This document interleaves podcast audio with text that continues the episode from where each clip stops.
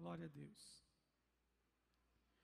Vamos compartilhar então nessa noite Gênesis 26.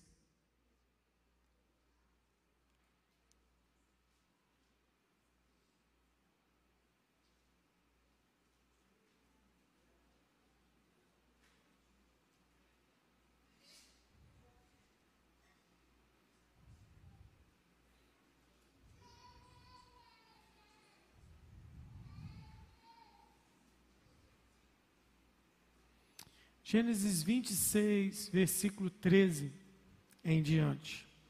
Que a versão que aparecer aqui vai servir de parâmetro. Comecemos pelo versículo 13. E o homem se engrandeceu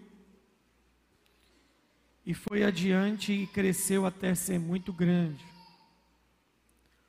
porque tinha posses de rebanhos e gados e uma grande quantidade de servos, e os filisteus o invejaram. Porquanto todos os poços que os servos de seu pai haviam cavado nos dias de Abraão, seu pai, os filisteus haviam fechado e enchido com terra. E Abimeleque disse a Isaac: Sai de nós, pois és muito mais poderoso que nós. Isaac partiu dali e armou sua tenda no vale de Gerá e habitou ali. E Isaac cavou novamente os poços de águas que eles haviam cavado nos dias de Abraão, seu pai. Pois os filisteus o haviam fechado depois da morte de Abraão. E ele chamou os seus nomes segundo os nomes pelos quais seu pai os havia chamado. E os servos de Isaac cavaram no vale e encontraram ali um poço de água, de águas correntes. E os pastores de Gerá contenderam com os pastores de Isaac, dizendo: A água é nossa. E ele chamou o nome do poço de Ezeque, porque contenderam com ele. E eles cavam, cavaram outro poço e contenderam por aquele também. E chamou o nome dele de Sitna. Ele partiu dali, cavou outro poço, e por aquele eles não contenderam. E chamou o nome de Berseba. Ou desculpa, chamou o nome de Reobote. E ele diz: Pois agora o Senhor fez um lugar para nós seremos frutíferos na terra. E ele foi dali para Berseba. E naquela mesma noite o Senhor disse: Eu sou o Deus de Abraão, teu pai, não temas, pois estou contigo, te abençoarei, te multiplicarei e multiplicarei a tua semente, por amor de Abraão, o meu servo. Pai, que todo o espírito de distração caia todo espírito de dúvida caia, todo espírito de confusão mental caia. Leva cativo o nosso pensamento em obediência a Cristo Jesus, para que possamos entender completamente aquilo que somente o Senhor pode falar conosco. Nós não admitimos, não aceitamos nenhuma outra voz que não seja a sua se a minha voz não é a tua voz, que ela caia por terra. Nós só precisamos de te ouvir. Em nome de Jesus. Clareia o nosso entendimento. Tira de nós toda burrice que Satanás quer colocar. Tira de nós toda ignorância bíblica que ele quer plantar. Tira de nós toda distorção, todo fundamento filosófico inútil que nós aprendemos. Tira agora para que nós possamos avançar para aquilo que o Senhor quer de nós, em nome de Jesus. E graças a Deus. Diga graças a Deus. Olhe para mim. Quero compartilhar com você por alguns minutos e orar. O objetivo dessa mensagem aqui hoje é pelo poder da palavra, da autoridade do Espírito Santo, transportar esta casa para um lugar profético definitivo. E esse texto vai nos ajudar nesse momento.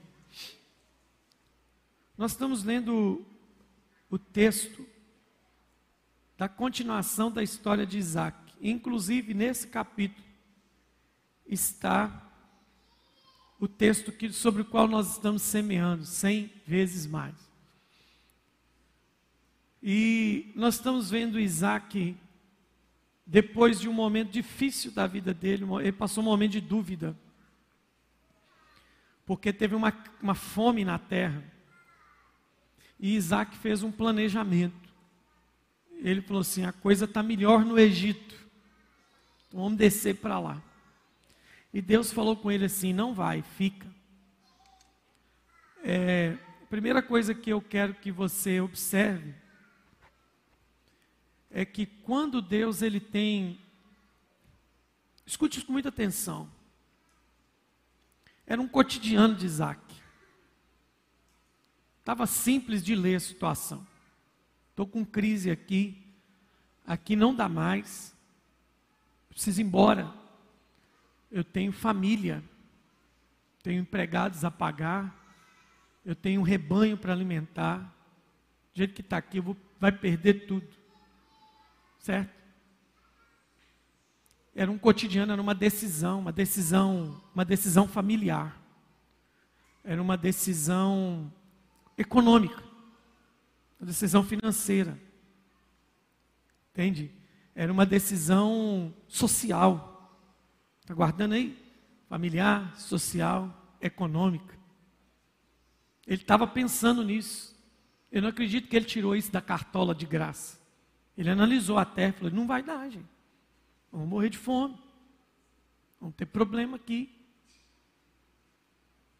E ele pensou nisso e se arrumou para executar o plano.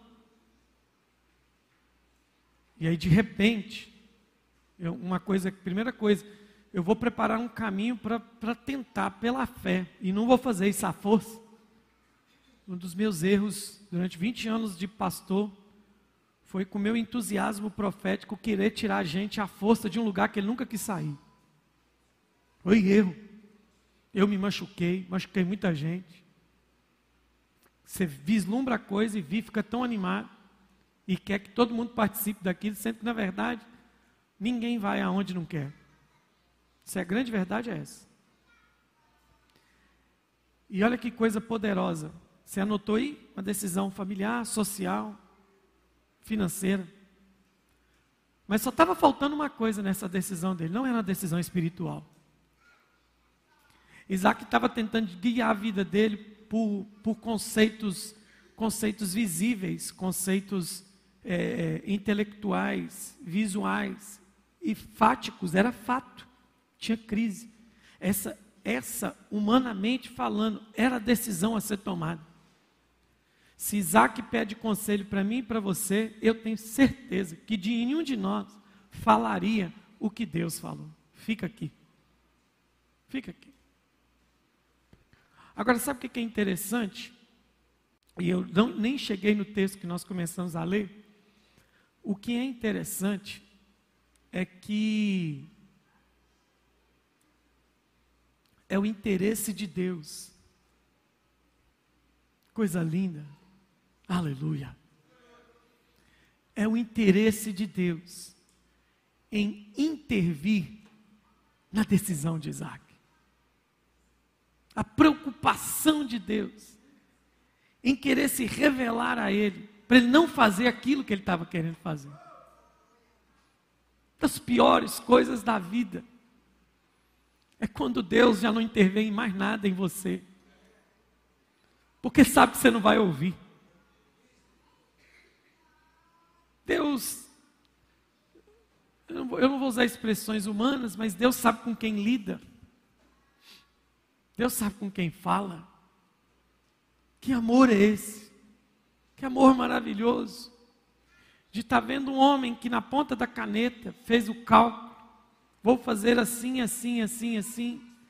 Deus está vendo e Deus amorosamente, Deus benignamente, Ele disse: no versículo 2, não sai daqui, fica aqui. Eu vou fazer com você o que eu fiz com seu pai. E o meu coração, o meu coração se enche de alegria com o versículo 6 que Isaac ficou.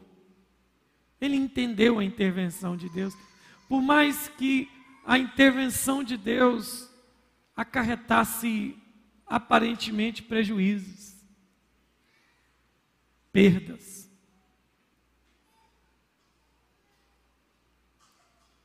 Mas Deus ainda procura gente. Vou usar uma expressão para você entender. Deus está procurando gente que ele ainda pode dar uma opinião na vida dele. Deus pode dar opinião na sua vida. Deus pode dar direção para a sua vida.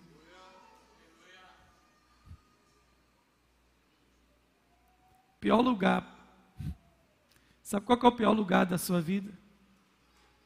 É o lugar onde Deus não está lá com você. Você pode estar feliz. Você pode estar bem sucedido. Mas Deus não está lá. Deus não está lá. No pai não está lá. Sabe quem prendeu isso na pele? Filho pródigo. Falou: o melhor lugar para eu estar agora é a casa do pai. Mas deixa eu voltar aqui. Que Deus lindo é esse, gente? Um Deus que, que tem. Não adianta, não adianta você ter a Deus, se Deus não tiver você. Deus sabia que tinha Isaac. Por isso Deus sabia que podia chegar, depois dele estar com um plano na mesa, e Deus falar assim: não faz isso não. Deus está procurando gente que ele pode intervir na história dele. Isso não é poema bonitinho para você glorificar, não. Para você refletir. Deus só pode construir algo com alguém que ele ainda tem autoridade. Mas, pastor, Deus é soberano, sim. E a das mais poderosas marcas da soberania de Deus é que ele chega para você e fala assim: o que, que você quer? Ele podia impor tudo. Ele podia te mandar a foto de com quem você ia casar, mas ele deixou você escolher essa pessoa. Ele podia mandar uma foto da faculdade que ele queria fazer, mas ele deixou você escolher alguma. E Deus ele chega para esse homem agora porque ele o tem. Não é só Isaac que tem a Deus, mas Deus o tem. É isso que o senhor quer? Então eu vou ficar aqui. E os primeiros momentos dessa obediência são maravilhosos. Versículo 12, ele colheu cem vezes por um. Ele deve ter observado assim, gente, como valeu a pena obedecer a Deus. Uau! Talvez se Isaac tivesse uma igreja naquela época, ele fosse um pastor de uma igreja, como nos modelos de agora, seria uma igreja que que, que estaria embriagada com a mensagem do seu pastor, porque Isaac iria tirar seus sermões só do texto da obediência. Como é bom obedecer, o prazer de obedecer, o privilégio de obedecer, porque todo mundo está vendo na vida dele o fruto da obediência. Para ele está fácil, está fácil pregar sobre obediência. Entende? Ele, se ele viesse a esse púlpito aqui agora, ele ia, ele ia com autoridade olhar no meu olho, no seu olho e dizer: Você que está resistindo e obedecendo a ordem de Deus, não faça isso, olhe para mim. Deus não deixou que eu fosse embora, eu fiquei na terra da crise e hoje eu sou um milionário. Muitas igrejas iam procurar Isaac por causa do testemunho dele, principalmente por causa da prosperidade. Mas o maior testemunho de Isaac não são as contabilidades, não são os números, não são os números da sua poupança. Aquele homem tem um olhar, e, e o olhar dele é mais poderoso do que o do rebanho dele. O olhar dele é mais poderoso do que o numeroso rebanho que ele tem. O olhar dele é mais intenso do que as milhares de vacas que ele tem. Ele tem um olhar de alguém que não se arrepende de ter obedecido. Você tem esse olhar? o olhar de quem de quem não se arrepende de ter obedecido. O olhar de quem tem certeza de que toda intervenção de Deus é fruto de um amor extravagante de Deus por você. Repete isso comigo, bem-aventurado. O homem e a mulher que Deus interveio na sua história. É sinal de que ele é muito amado.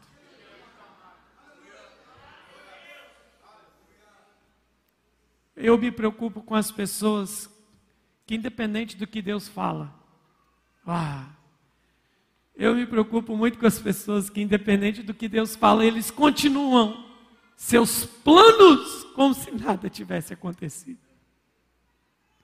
Eu temo pela vida dessas pessoas. Deus já me parou na porta de uma concessionária de automóvel. Eu tinha a entrada, eu tinha um nome, eu poderia ter entrado ali e escolhido o automóvel que me servisse. Mas Deus falou: não entrei, não. Não é hora disso. Eu amo a Deus por causa disso. Porque Ele, Ele nos ama ao ponto de intervir na nossa vida. Tem alguma coisa que Deus está falando com você nesses dias? Você está ouvindo de Deus algum? Não desça, não faça, não avance, fique. Eu estou passando, compartilhei com os pastores aqui da igreja, um momento muito delicado, já que está ali, muito delicado em minha vida financeira por causa de um não desça de Deus. Não desça. Começo desse mês, Deus falou comigo: não vai, não sai. E eu prazerosamente resolvi obedecer a Deus. Mas para mim está sendo como Isaac, que não, não está sendo não porque ele colheu cem vezes, até agora eu, eu não colhi, foi retirado de mim quase que cem vezes. Mas eu sei que lá no final dessa estrada tem um negócio de Deus.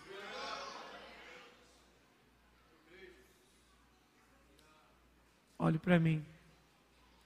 Você ainda é, é daqueles que Deus pode dizer: não desça. Não vá. Não assuma. Não entre nessa. Jovens solteiros. Deus é o Deus que pode te dizer: não case.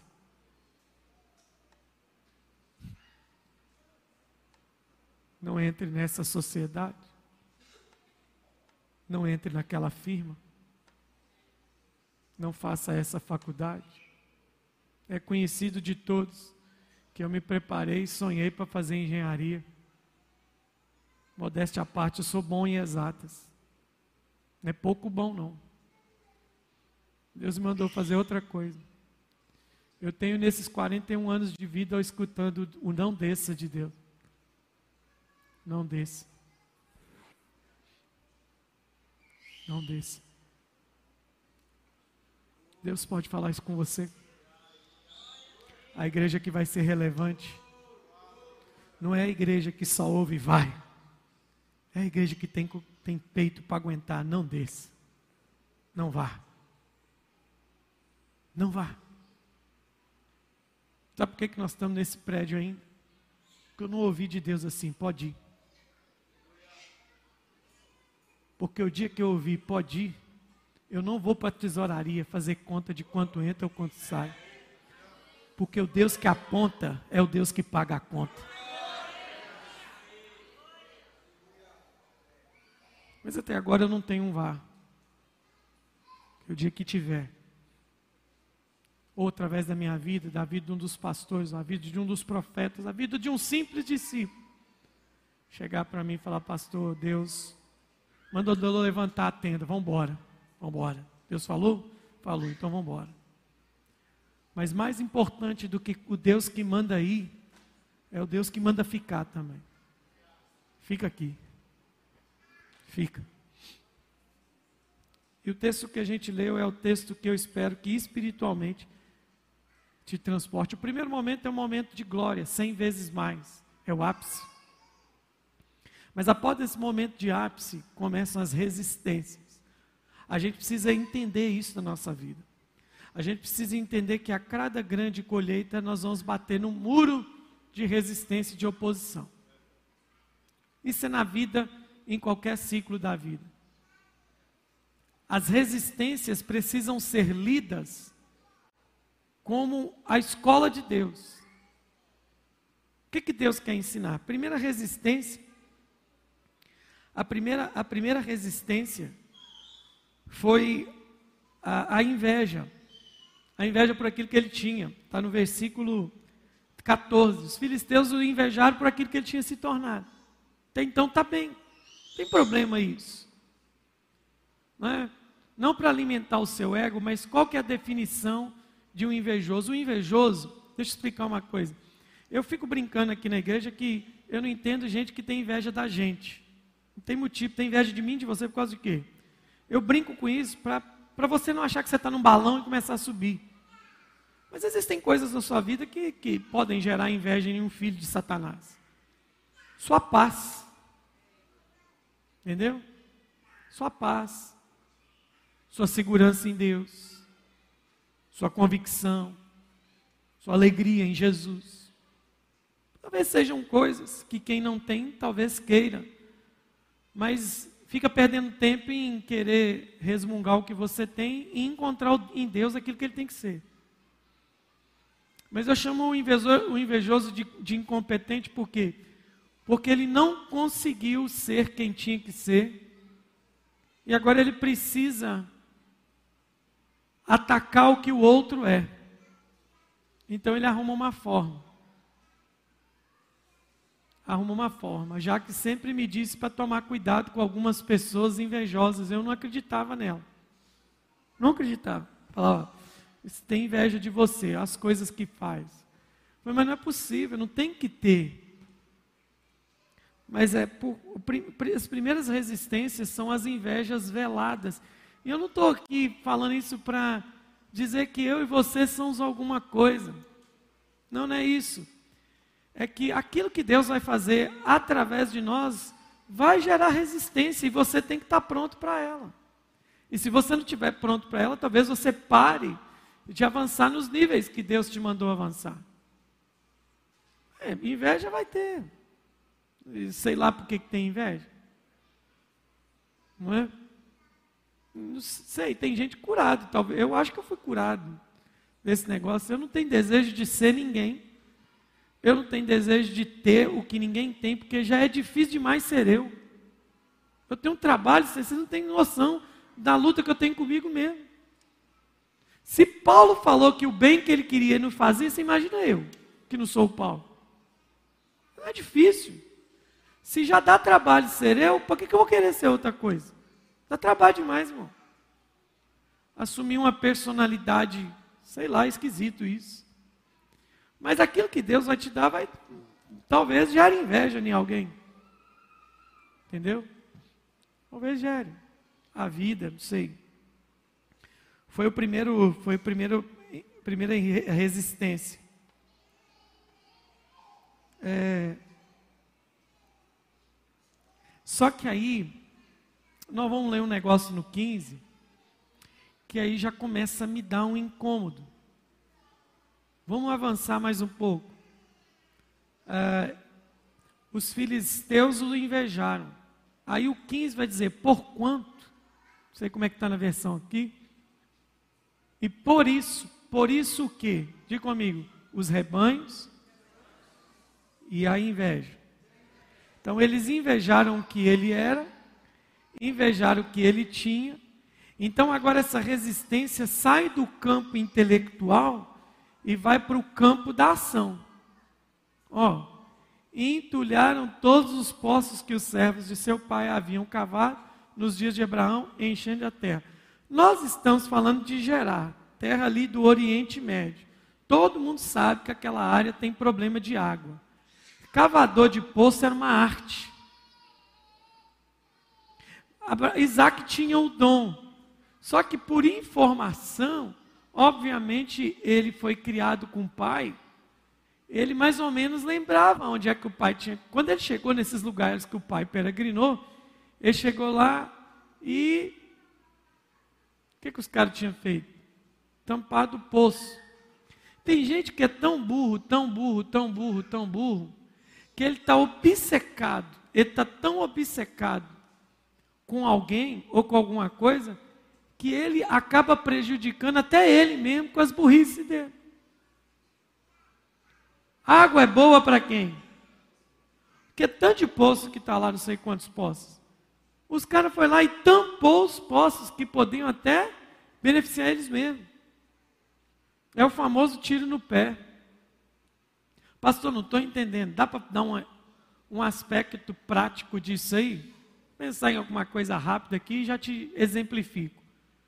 Mas os caras tamparam os poços. A pergunta é: para quê? Não foi para nada. Sabe qual é a resposta disso? A resposta não é para que tamparam. A resposta está em quê? Era de quem eram os poços. O problema é de quem era, gerou esse problema. Fiz, não do nada. Não entendo. Aí eu fico tentando agora.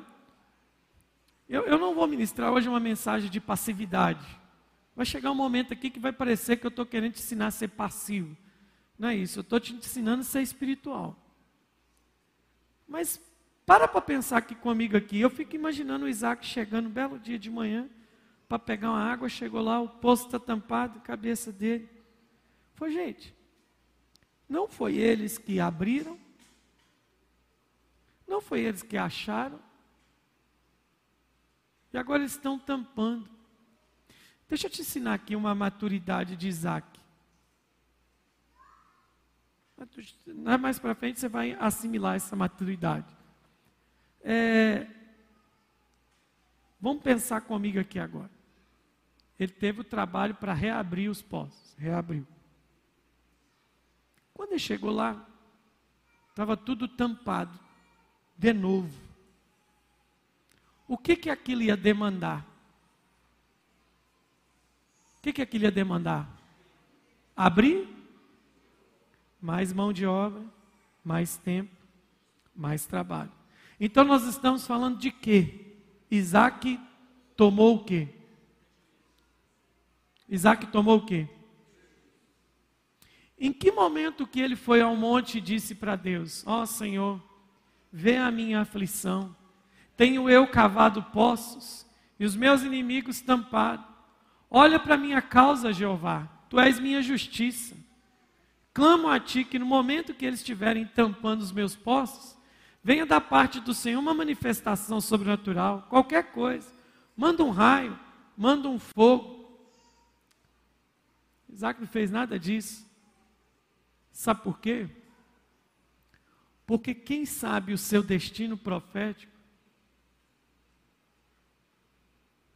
Os prejuízos não abalam ele. Não está discutindo por causa de prejuízo. A gente compra briga por causa de prejuízo, compra ou não compra?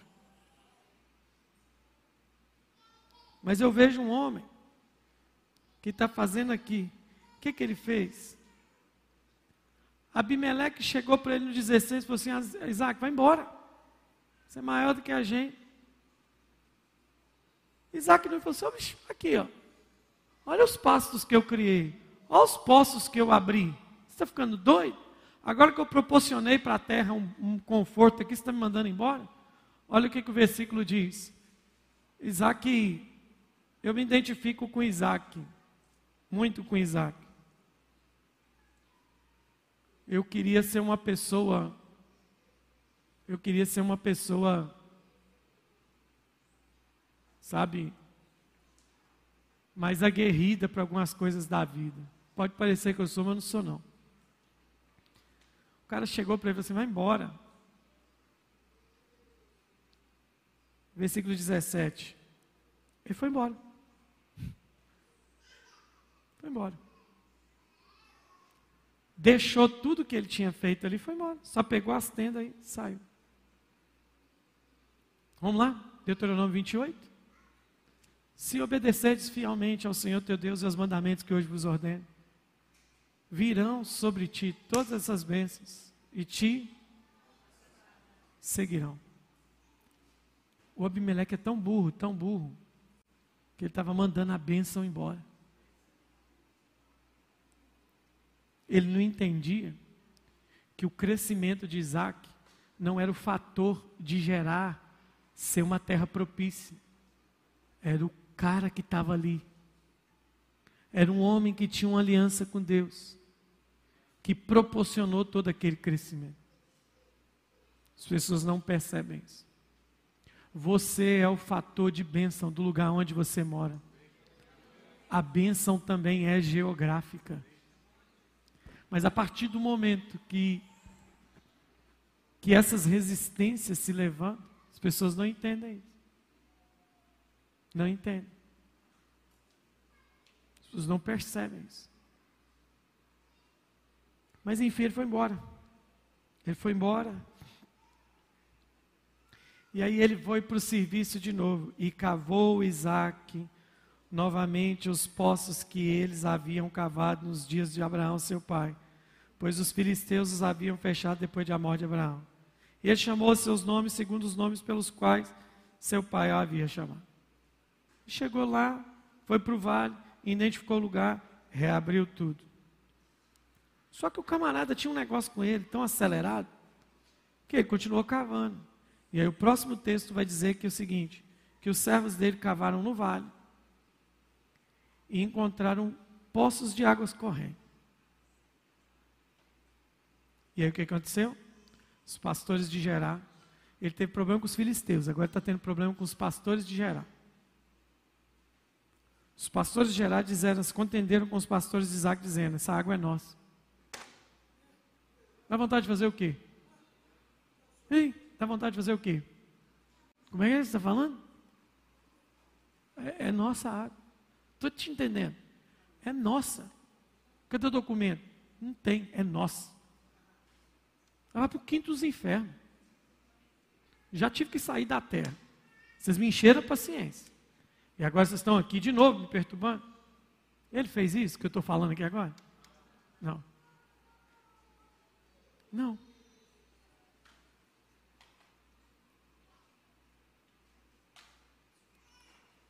Se até agora, no, se você, se você tivesse entendido no espírito, você já estava gritando aí. Eu estava gritando. O que que Deus está fazendo? O que que Deus está? Você não tem noção do que que Deus está. Fala isso para o seu irmão. Você não tem noção.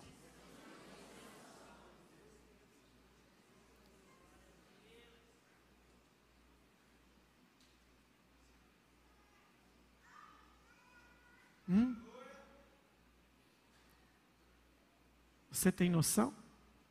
Pergunta para o irmão: você tem noção do que Deus está fazendo? Me deu um estalo aqui agora, que na hora que eu estava pensando nisso aqui, nem eu tinha entendido. Hum.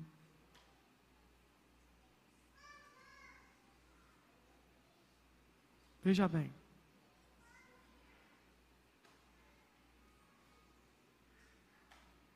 Veja bem. Meu Deus do céu. Meu Deus do céu. Fala para o seu irmão assim: você não tem noção do que, que Deus está querendo com tudo isso. Hum?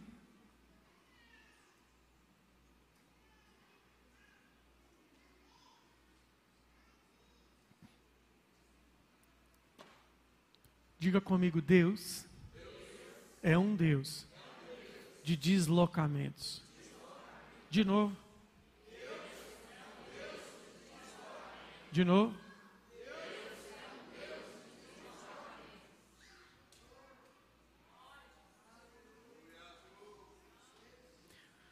Por que, que Deus gera essas resistências? Começa com uma inveja, depois segue para uma atitude prática de tampar poço, Agora nós estamos ele passa por um pedido educado de some daqui, vaza.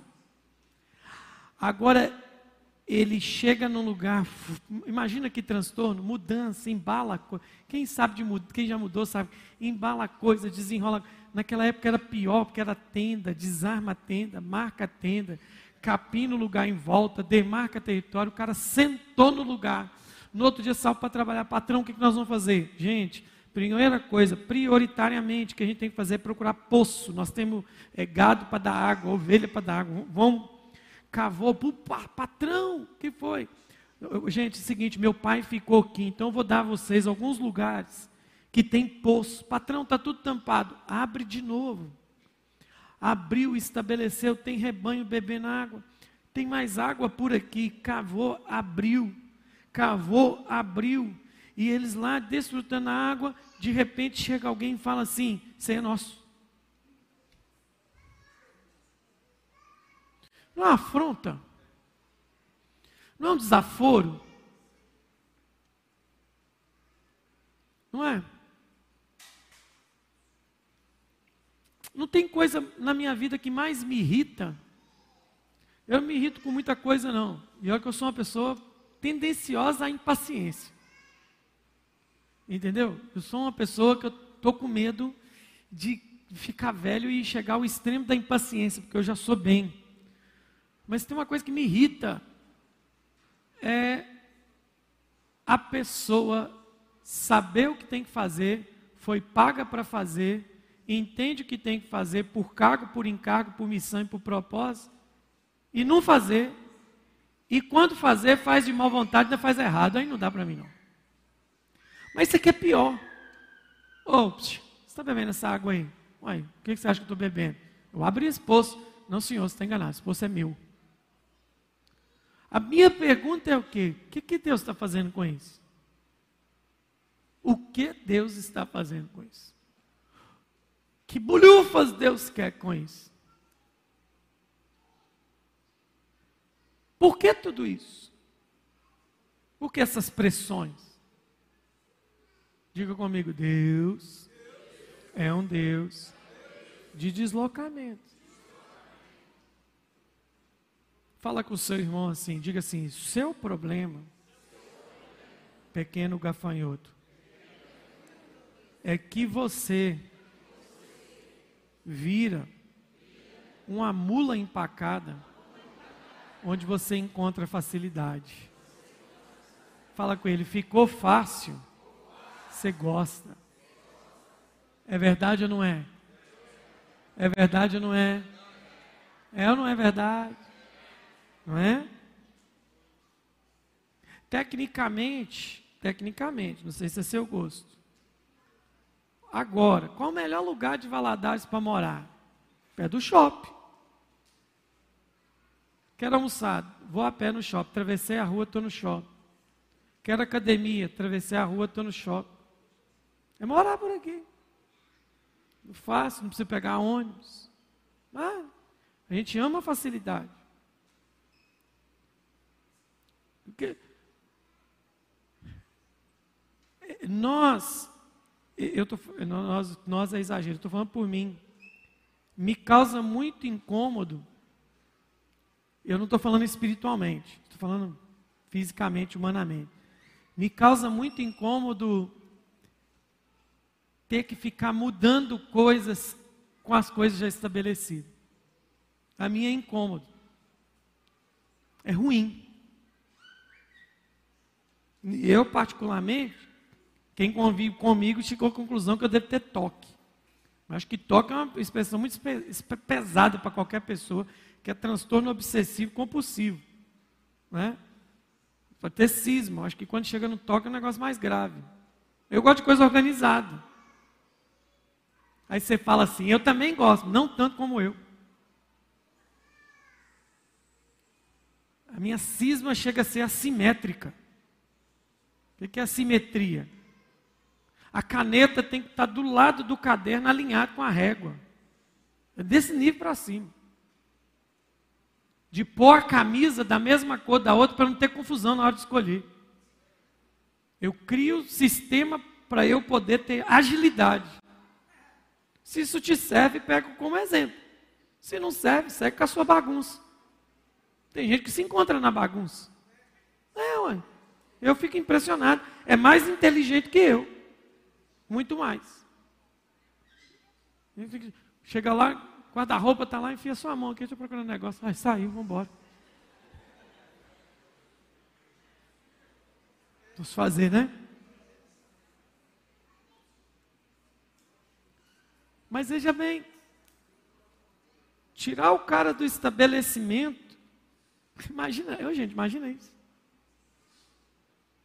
É a mesma coisa de você acabou de assinar um contrato de aluguel, mudou, limpou a casa, lavou, colocou tudo no lugar, quarta-roupa, panela, roupa, sapato, cozinha, sofá. Aí no outro dia cedo, o dono da casa te liga e fala, cara, infelizmente eu sei que o contrato está assinado, não preciso que você saia daí. Ah, mas nós temos um contrato, tem problema, eu vou pagar a rescisão, mas eu quero que você saia daí. Imagina isso. É o que fizeram com o Isaac. Poço é meu. Por que isso? É a minha grande pergunta. Por que isso? Já fizeram alguma coisa com você que você ficou assim, gente,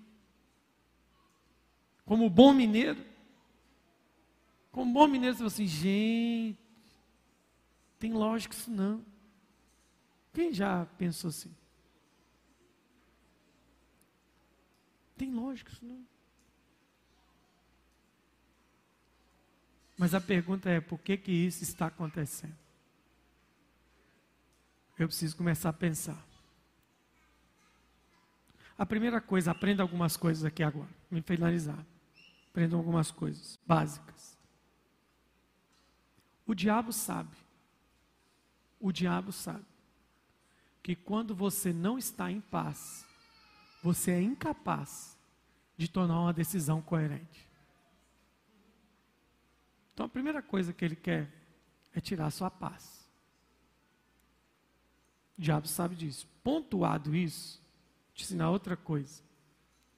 Quando está tendo resistência demais, é porque Deus, Deus, está gerando um deslocamento.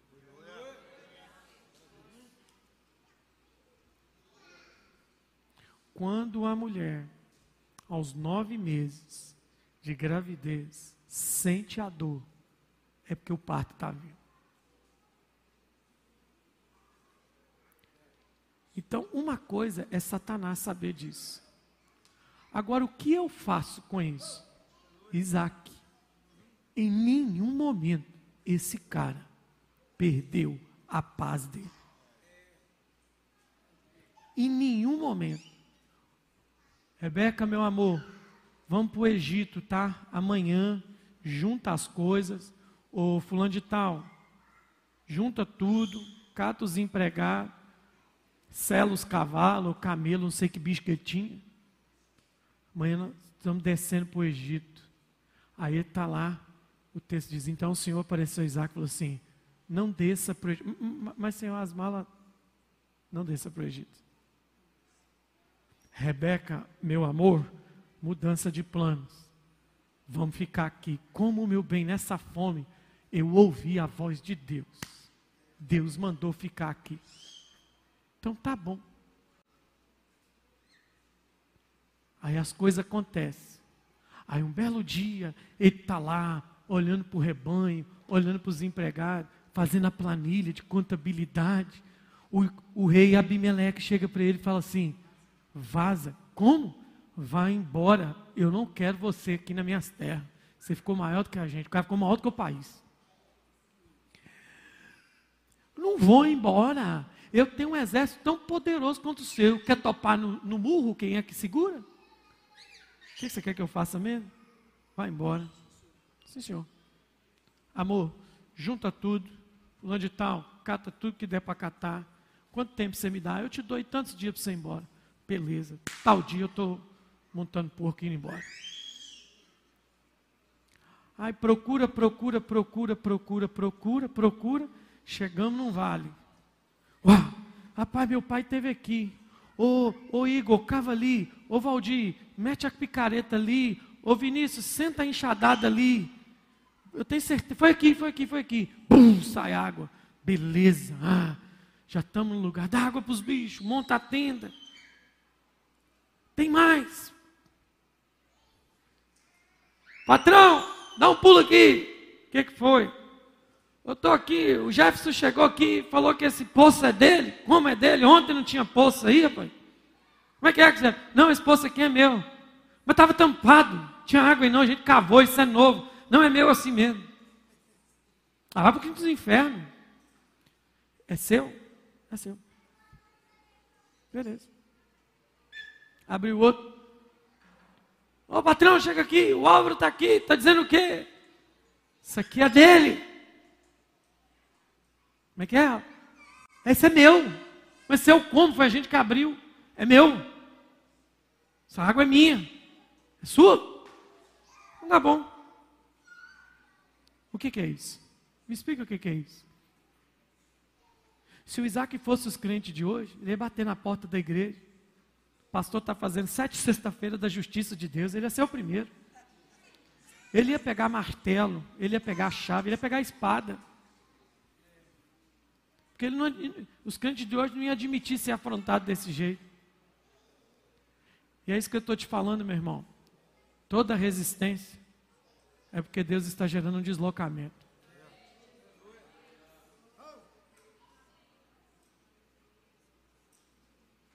Hein? Pensa aí. Pensa aí. O deslocamento de Deus é porque Ele quer te levar para algum lugar. Pensa aí. Pensa, nas, pensa aí as grávidas da igreja. Pensa aí, Glauco, você é a gente, aí. Ficou com oito meses, faltando quatro semanas para ganhar, faltando 15 dias. Deus chega para vocês e fala assim: aqui, quero que vocês mudem do Vila essa semana. Mas Deus, espera aí, o neném está nascendo, o quartinho está lá. Já profanei o quarto do menino com a bandeira do cruzeiro. Deus fala exatamente isso. Eu não quero que o menino nasça no ambiente de maldição. Fala a piada, Deus chega e fala assim: Eu quero que vocês mudem agora. Sai daqui, que eu, eu preciso que vocês achem uma casa no bairro de Lourdes. Por que, Senhor? Porque eu preciso de vocês lá. Ah, meu Deus do céu, é enxoval, é papel de parede, já tem que mudar e não sei o quê que incômodo. Por que, que Deus faz essas coisas? A igreja relevante numa cidade é uma igreja sensível a isso. Uma igreja sensível. Por que, que nós chamamos algumas igrejas de tradicionais? Porque dentro delas existe uma tradição que nunca será mudada. Tradições são boas. Tem tradição que não poderia se terminar. Tipo, bença pai, bença mãe. Isso não podia acabar. Mas está acabando. Tem coisa que é boa. Mas por que, que as pessoas tradicionais gostam? Porque eles sabem que na igreja, no culto, na missão deles, vai acontecer toda semana, do jeitinho que sabe que vai acontecer. Eu vou sentar domingo na escola dominical vai acontecer aquele giro de estudo do ano todo. Eu tenho a quinta-feira do estudo bíblico, a terça-feira da doutrina. Sábado tem o culto dos jovens emos. Na terça-noite tem o saio das senhoras. Tem lugar que é tão tradicional que não é senhoras, é senhoras. Sim, senhoras. Tem lugar que é tão tradicional que o grupo de jovens ainda chama mocidade. União da Mocidade Independente de Padre Miguel. Ah, não, aí é a escola de samba, desculpa. É porque a gente gosta desse negócio. Aí o indivíduo cai aqui. O pastor é doido. Ele chega num culto, tem dia que eles dão boa noite para gente, tem dia que eu chego aqui, vocês já estão cantando. Que desgrama de igreja que é essa? Que ninguém falou paz do Senhor comigo.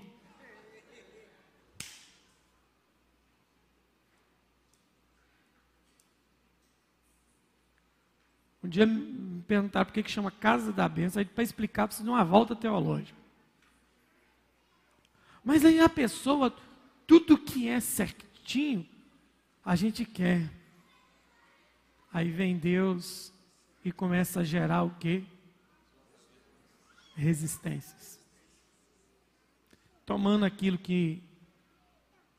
E na igreja tem muita gente assim. Tem muita gente que quer ser dono de poço que nunca abriu. A vida é assim. Tem gente que quer ser pai de criança que nunca gerou. Eu não estou falando de ganhar uma, não, estou falando de um estilo de vida. Na prática. É cheio de gente fake news.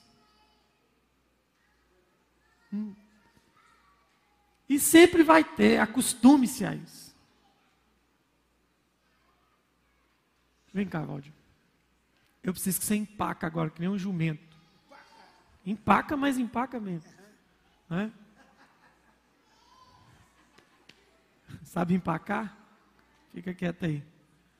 Saiu de lá, está aqui. Só que Deus, Deus não está aqui. Deus sempre está onde Ele tem que estar. Diga comigo, Deus está onde Ele me viu.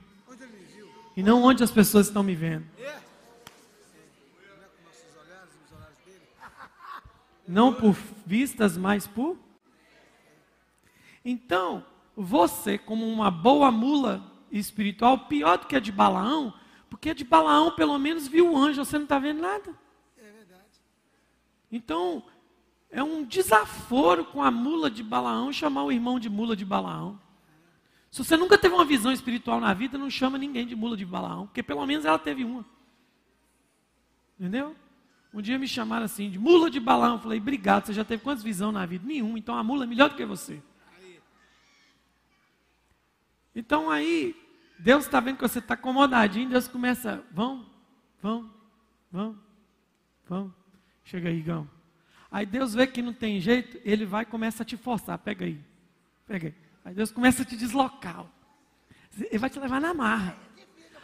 Aí tá vendo? Sabe o que, que eu estou fazendo? Sabe o que, é isso aqui que nós estamos fazendo? Tampando poço. Falando que o que é seu é meu. Aí sabe para quê? É para gerar deslocamento dentro de você, cara.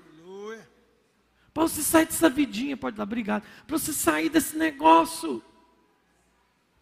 Fala a verdade. Essas últimas três semanas, o que, que Deus fez com a maioria de vocês aqui? Deslocou vocês.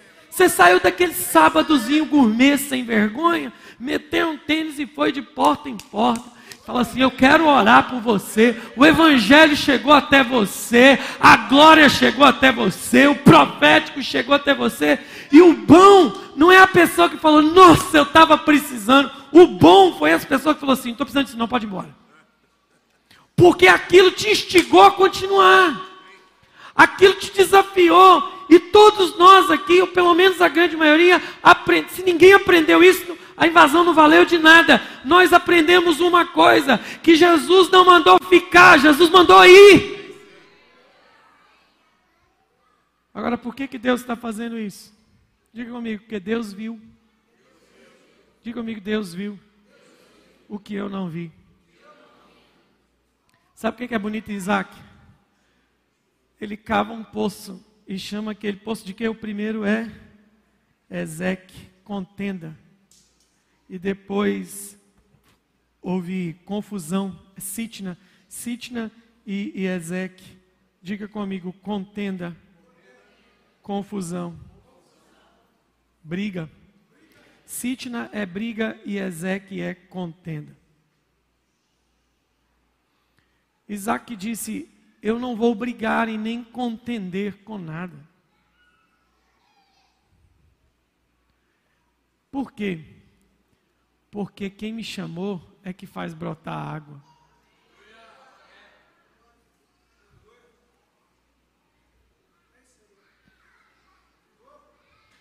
Quem me chamou é que me faz brotar água.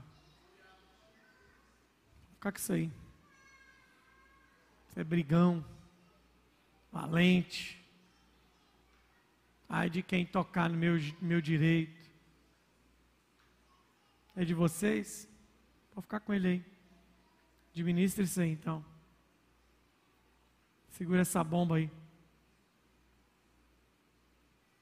Aí o texto vai dizer assim, terminando. Cavou outro poço, verso 22. E por aqueles não contenderam. Chamou o nome dele de Reobote. E disse: Porque agora o Senhor nos deu um lugar espaçoso. Agora o Senhor nos deu um lugar é, Reobote literalmente é lugar espaçoso. Esqueci de falar isso. Essa é a palavra profética. Diga, agora o Senhor nos deu. Diga de novo. De novo. Bem forte.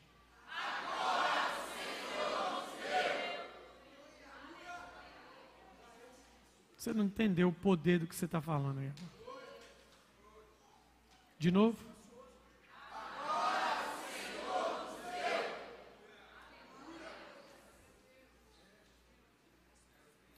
Quando Deus dá, não há o quê?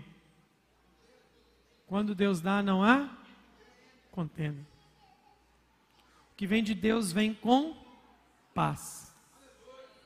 O que vem de Deus traz paz ao coração que vem de Deus, você pode até ter passado por muitas coisas para ter, mas vai vir com uma atitude e ação tão sobrenatural que você não vai ter como explicar.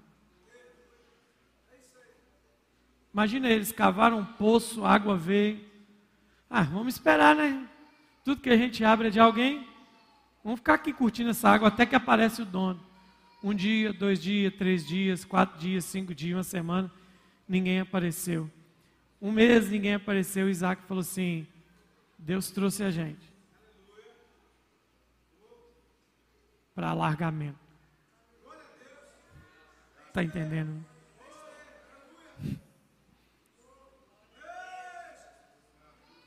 Tem contenda aqui? Tem resistência? Quem fez invasão do amor de Deus entende o que eu estou dizendo. Chegou num lugar, não quero.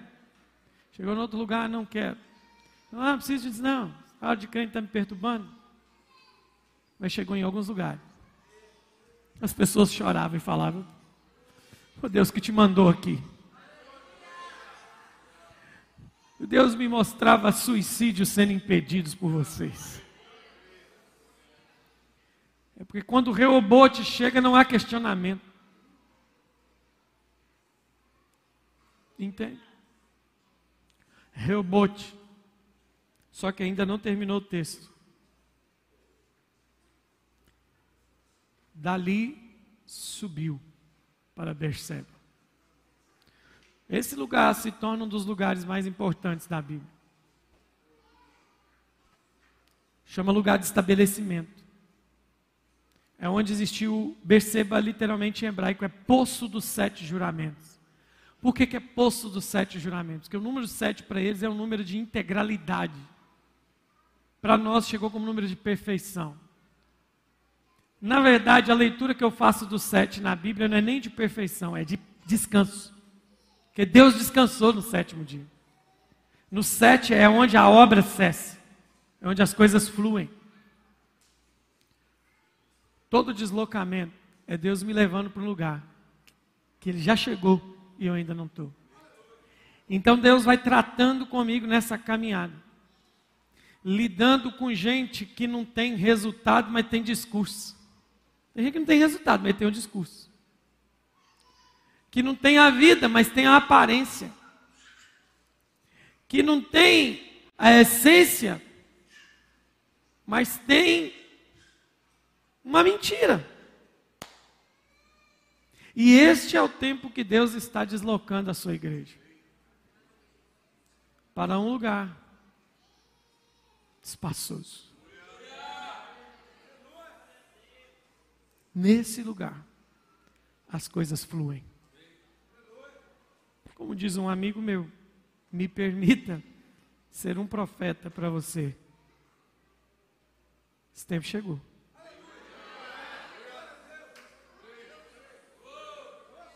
Esse tempo chegou. Esse tempo chegou. Que eu estou dizendo, que eu quero, que é Deus que estabeleceu.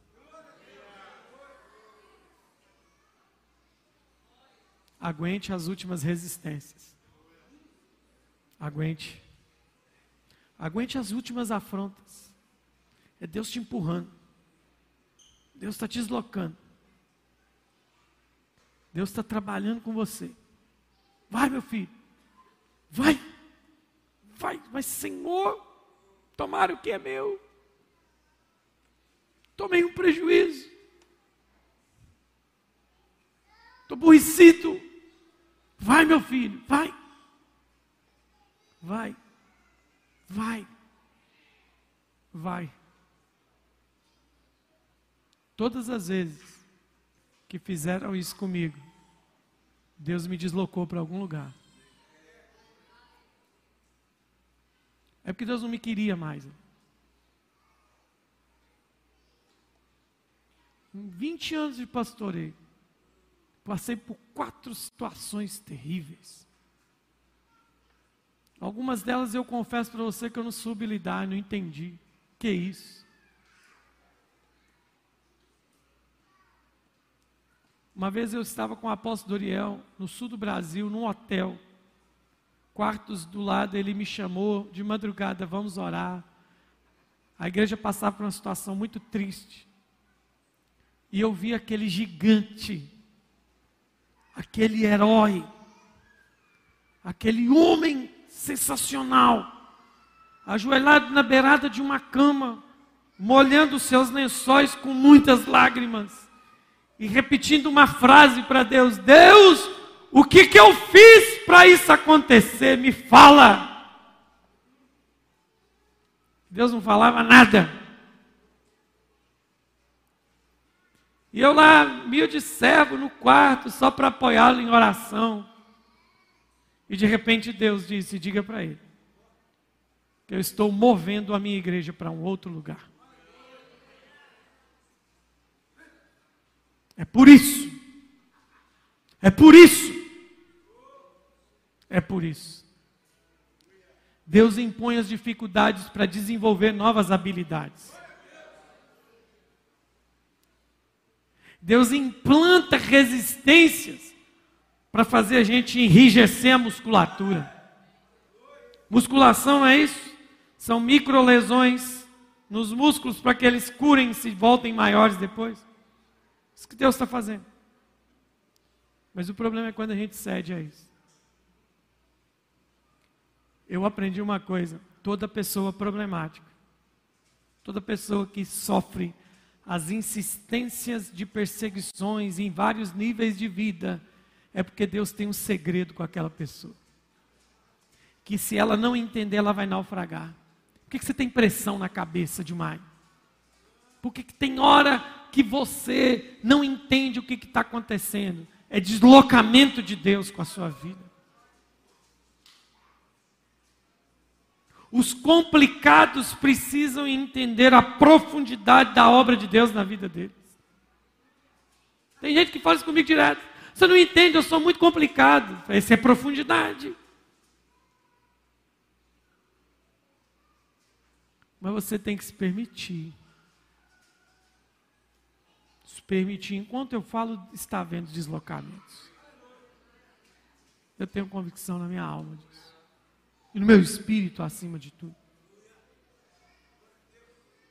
Repete comigo. E dali subiu para Berseba. Então, toca no seu irmão e fala assim para ele: continua na próxima semana. Vamos ficar de pé. O pregador jovem rico é aquele que gasta tudo antes da hora. Três pessoas entenderam na totalidade o que eu disse aqui hoje. Eu ganhei a minha noite. Quem precisa? Quem, quantos aqui nesta noite precisam de um deslocamento de Deus em sua vida? Então diga comigo, e dali subiu para Beceba. E dali subiu para Beceba. Aleluia. Diga, quando as contendas acabam, é hora de subir. De novo, quando as contendas acabam, é hora de subir.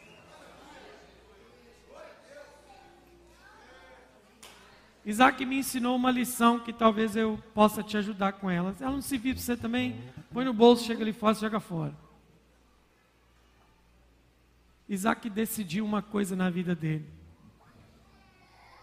Ele não fica em lugar onde tem contenda. Aprendi isso com Isaac.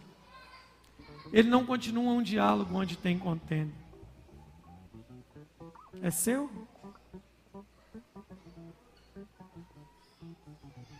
Vou nem discutir quem abriu isso, não. Isaac não leva consigo quem contende. Deixa eu te fazer uma pergunta.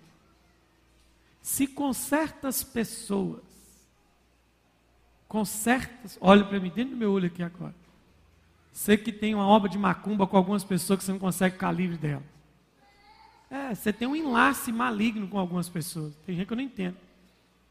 Olha para mim. Se nem o Espírito conseguiu com a pessoa, você acha que é você que vai conseguir? Nem o Espírito, que é o Espírito Santo, conseguiu. Você acha que é você que consegue? Poderoso você, hein? Tem contenda, meu irmão. Segue, o, segue a vida. Mas, pastor, eu não tenho que resolver minhas contendas? Sim. Como que eu resolvo minhas contendas? Abrindo outro poço. Abre outro poço. Abre outro poço. Abre outro poço. Abre outro poço. Abre outro poço. Abre outro poço. Abre outro poço até que chega a hora de subir. Aleluia. Sua mão no seu coração. Jesus está aqui. Tem algo poderoso sendo preparado.